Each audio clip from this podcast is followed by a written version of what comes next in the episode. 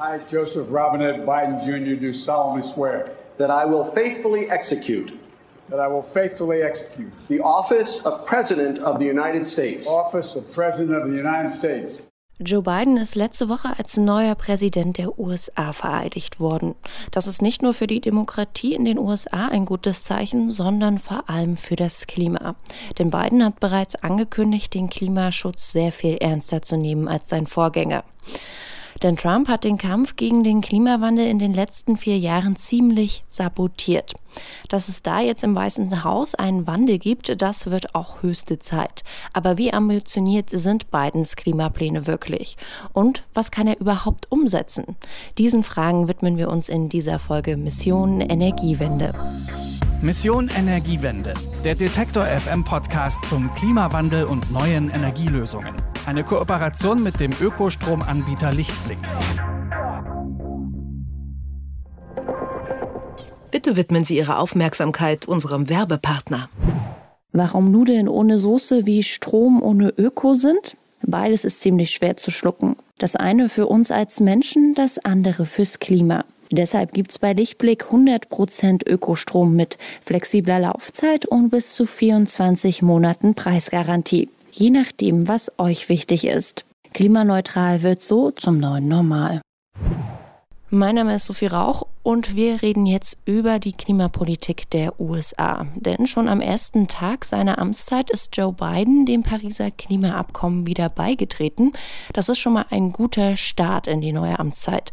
Welche Pläne er fürs Klima sonst noch hat und wie Biden sie umsetzen will, damit hat sich mein Kollege Yannick Köhler intensiver beschäftigt. Er ist jetzt bei mir in der Telefonleitung und den begrüße ich ganz herzlich. Moin Yannick. Hi Sophie. Janik, vergangenen Mittwoch ist Joe Biden als neuer US-Präsident vereidigt worden.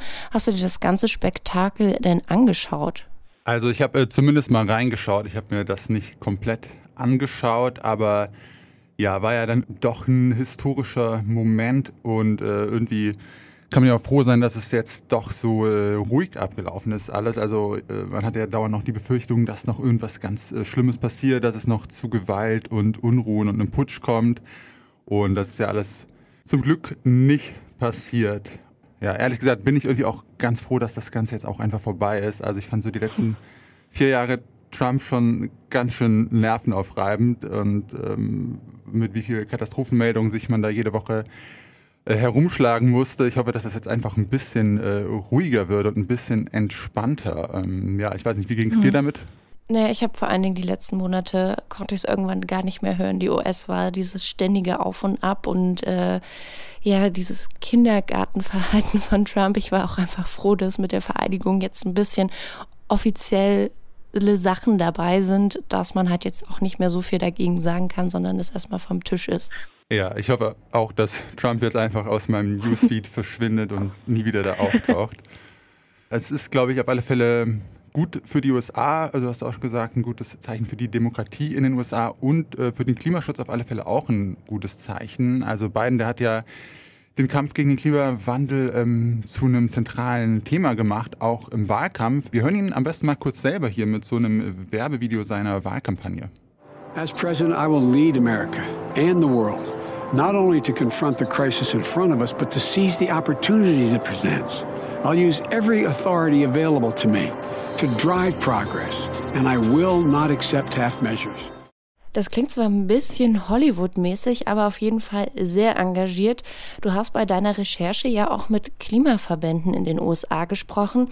Wie ist dieser Wechsel im Weißen Haus denn dort angekommen?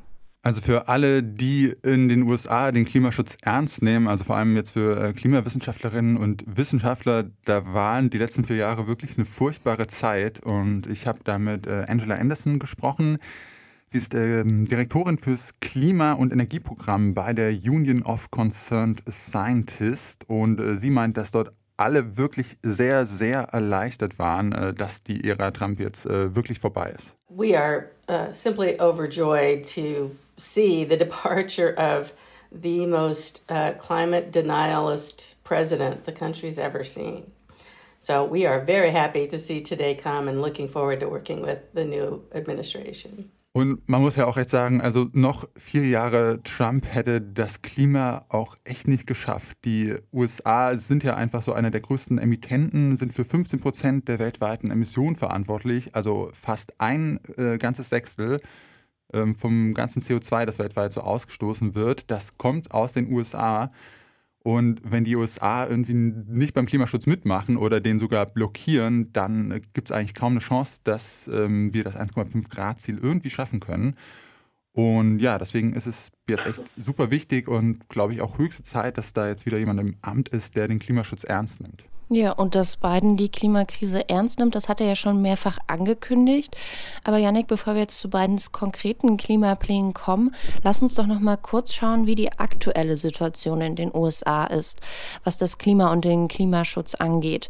Bidens Vorgänger Trump hat ja immer wieder betont, dass er den menschengemachten Klimawandel für nicht real hält und hat sich als Fan von Kohle und fossilen Brennstoffen geoutet.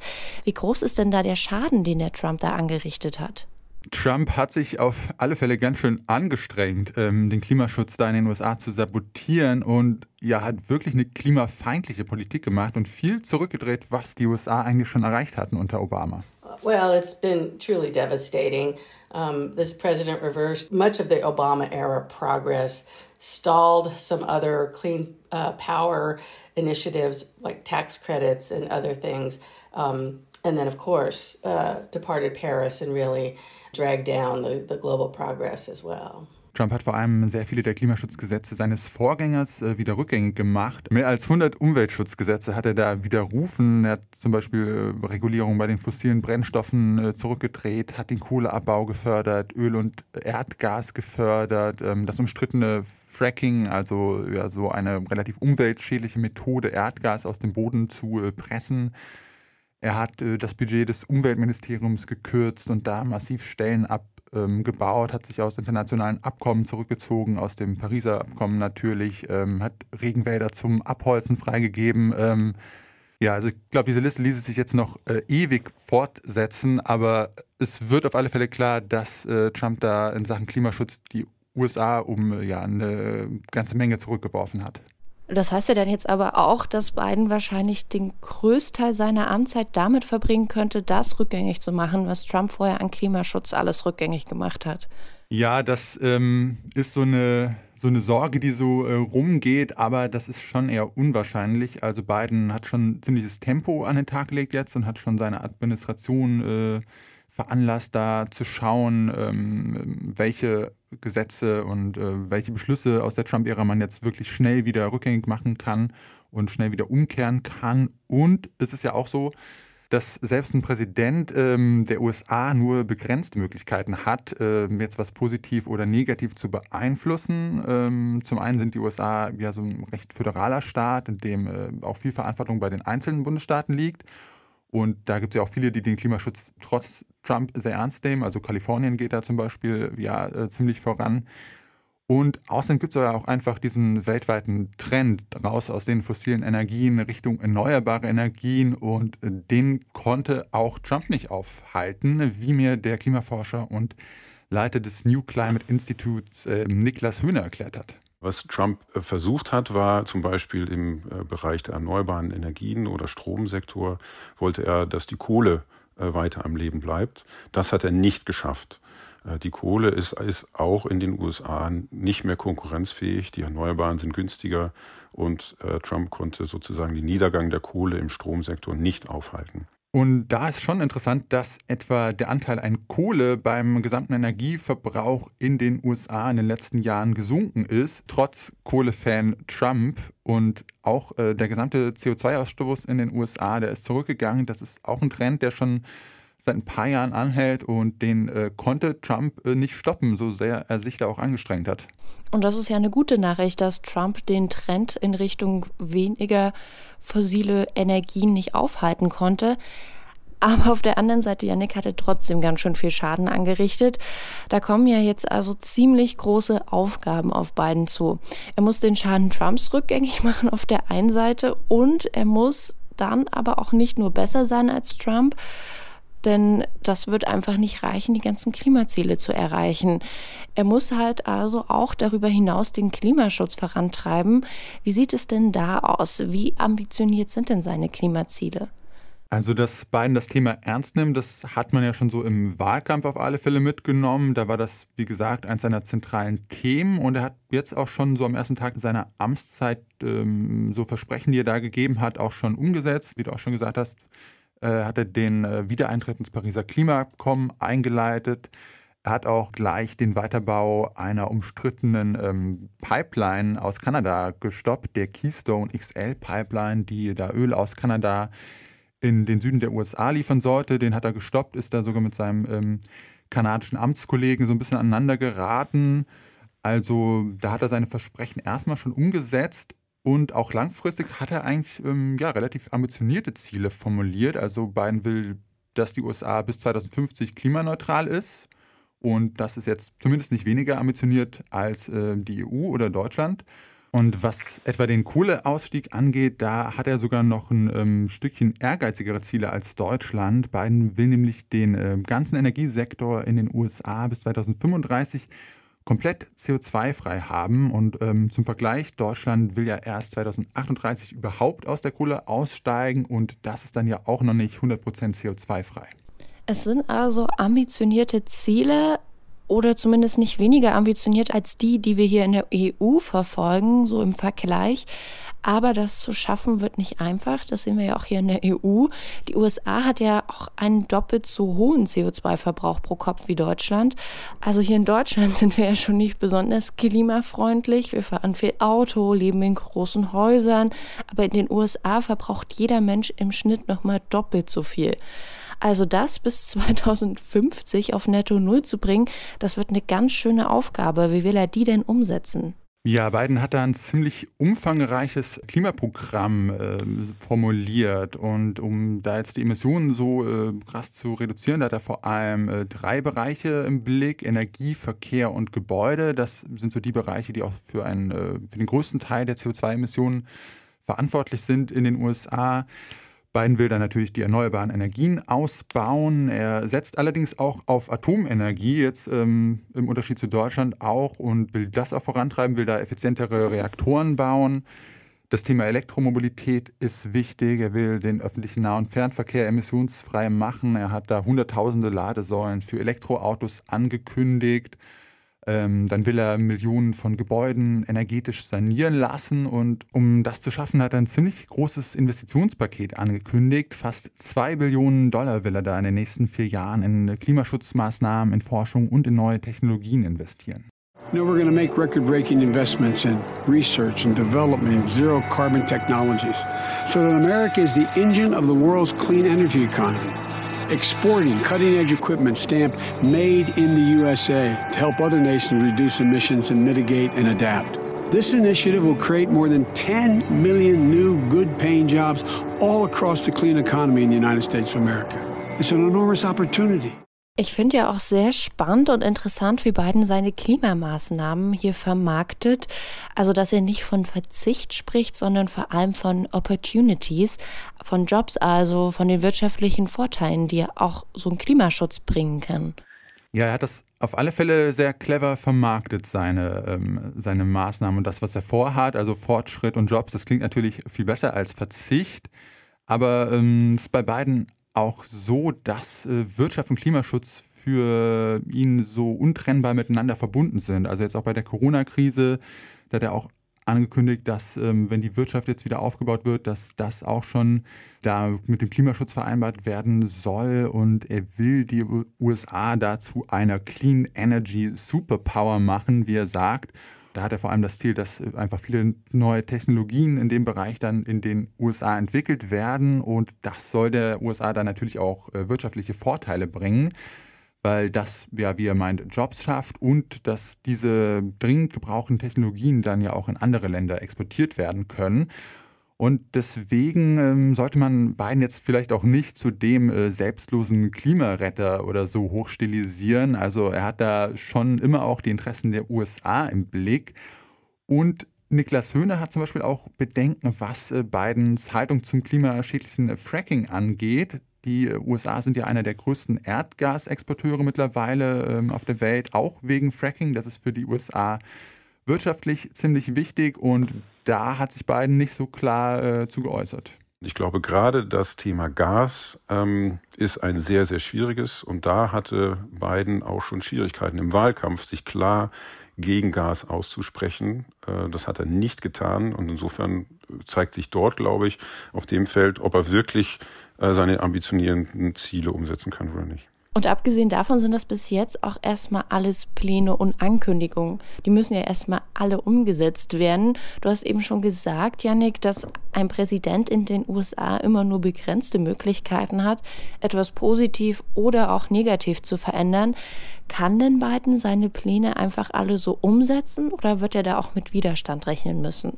Biden hat tatsächlich ähm, ganz gute Chancen, viel von seinen Vorhaben auch politisch umzusetzen, vor allem weil die Demokraten jetzt im gesamten Kongress die Mehrheit haben. Also vielleicht nochmal kurz erklärt für alle, die jetzt nicht so mega drinstecken, ähm, wie ähm, das amerikanische Gesetzgebungssystem funktioniert. Da gibt es ja diesen Kongress äh, mit den beiden Kammern, diesem Repräsentantenhaus und dem Senat. Und diese beiden Kammern müssen neuen Gesetzen auch noch zustimmen, damit die verabschiedet werden. Der Senat, der war ja bis äh, zum Januar von den Republikanern kontrolliert und dann gab es da noch diese Stichwahlen in Georgia ähm, und da haben dann die Demokraten die Mehrheit gewonnen. Das heißt, dass ähm, Biden jetzt so diesen gesamten Kongress, da die Demokraten die Mehrheit haben, aber das heißt noch nicht, dass Biden da jetzt einfach durchregieren kann. Im Senat, da sind die Mehrheiten ja echt äh, super knapp. Und da dürfen sich die Demokraten keinen einzigen ähm, erlauben, der da abweicht und einem Gesetz nicht zustimmt. Dann geht es schon nicht durch. Und außerdem gibt es da noch diesen sogenannten Filibuster. Das ist so ein bisschen komisch, das ist alles so ein bisschen komplexer hier als äh, in den USA als bei uns. Äh, mit diesem Filibuster auf alle Fälle, um das nochmal kurz zu erklären, können die Republikaner eine Abstimmung zu einem Gesetz blockieren. Und dann braucht es insgesamt 60 Senatoren, um diesen Filibuster zu überwinden. Und da müssten dann also auch Republikaner ähm, mitmachen. Und das heißt, dass Biden schon weiterhin auch mit ja, den Republikanern, die ja nicht so ähm, in Sachen Klimaschutz jetzt nicht so ambitioniert sind, ähm, mit denen arbeiten muss und da Kompromisse machen muss. Er kann aber trotzdem viel erreichen, meint Angela Anderson. The ability to set the agenda on climate now is in the hands of the president's party uh, in both houses of Congress. So that's a huge uh, help. But like you said, those margins are very slow. It takes a lot of senators from the Republican Party to join their Democratic colleagues to get uh, Congress uh, federal legislation passed. So, will they pass the most ambitious climate policy? Probably not. Will they significantly improve the path we're on, and particularly some short term action? I, I think it's possible. Fassen wir das hier mal zusammen, Yannick. Also Biden hat durchaus ehrgeizige Klimapläne und auch die politische Macht, vieles davon umzusetzen. Was heißt das denn jetzt für den internationalen Kampf gegen den Klimawandel? Stehen die Chancen damit gut, dass die USA jetzt wieder mit an Bord ist, dass wir das 1,5 Grad Ziel doch noch schaffen können? Es ist auf alle Fälle erstmal ein ähm, gutes Zeichen. Mit Biden ist das 1,5 Grad Ziel zumindest wieder möglich. Also mit Trump hätte man, glaube ich, keine Chance gehabt. Mit Biden ist es wieder zu schaffen, potenziell. Und Biden will ja auch, ähm, dass die USA beim Klimaschutz international wieder eine Führungsrolle einnehmen. Er möchte da auch den Rest der Welt dazu bringen, hat er mehrfach gesagt, äh, sich beim Kampf gegen den Klimawandel auch mehr anzustrengen. Und wenn sich eine so große Wirtschaftsmacht wie die USA ähm, dem Kampf gegen den Klimawandel verschreibt, dann müssen da die anderen Länder einfach auch liefern. Die USA will ambitionierten Klimaschutz machen, die EU sowieso und jetzt auch China. Und diese drei Länder zusammen haben schon fast die Hälfte der globalen Treibhausgasemissionen. Und das bedeutet, wir haben eben kritische Masse, die vorangeht. Und das bedeutet für alle anderen Länder, dass sie sich jetzt äh, ganz schnell überlegen müssen, dabei zu sein. Denn wenn sie nicht dabei sind, dann sind sie vielleicht außen vor und haben ein Problem. Und deswegen ist es ein sehr, sehr wichtiger Schritt für den internationalen Klimaschutz, äh, dass Joe Biden eben jetzt dem Pariser Klimaschutzabkommen wieder beitreten will. Was Niklas Hünde da sagt, das klingt doch schon mal sehr optimistisch und hoffnungsvoll. Und das ist ja insgesamt ein Fazit, Janik, was wir bei Mission Energiewende hier dann doch nicht so oft haben am Ende einer Folge. Ja, ich bin auch ganz überrascht. Das ist, glaube ich, auch meine Premiere hier. Ähm, ich glaube, ich bin noch nie hier mit so einem optimistischen Fazit aus einer Folge Mission Energiewende rausgegangen. Aber es ist ja auch ganz gut, wenn es mal ein bisschen äh, Hoffnung gibt und wir hier nicht immer nur mit ähm, Katastrophenmeldungen rausgehen und damit äh, das alles noch schlimmer ist, als man eh schon gedacht hat. Ähm, aber bevor jetzt hier der Optimismus mit uns durchgeht und das alles zu äh, hoffnungsvoll wird hier, dass sich die USA so ehrgeizige Klimaziele gesetzt haben, das ist natürlich super wichtig. Aber Niklas Hühne betont auch, dass es natürlich jetzt nicht nur bei diesen Plänen und Zielen bleiben darf. Das Trump äh, nicht mehr Präsident ist und dass Biden Präsident ist äh, der USA und dass so viele Länder sich Ziele gesetzt haben, komplett aus Treibhausgasemissionen auszusteigen.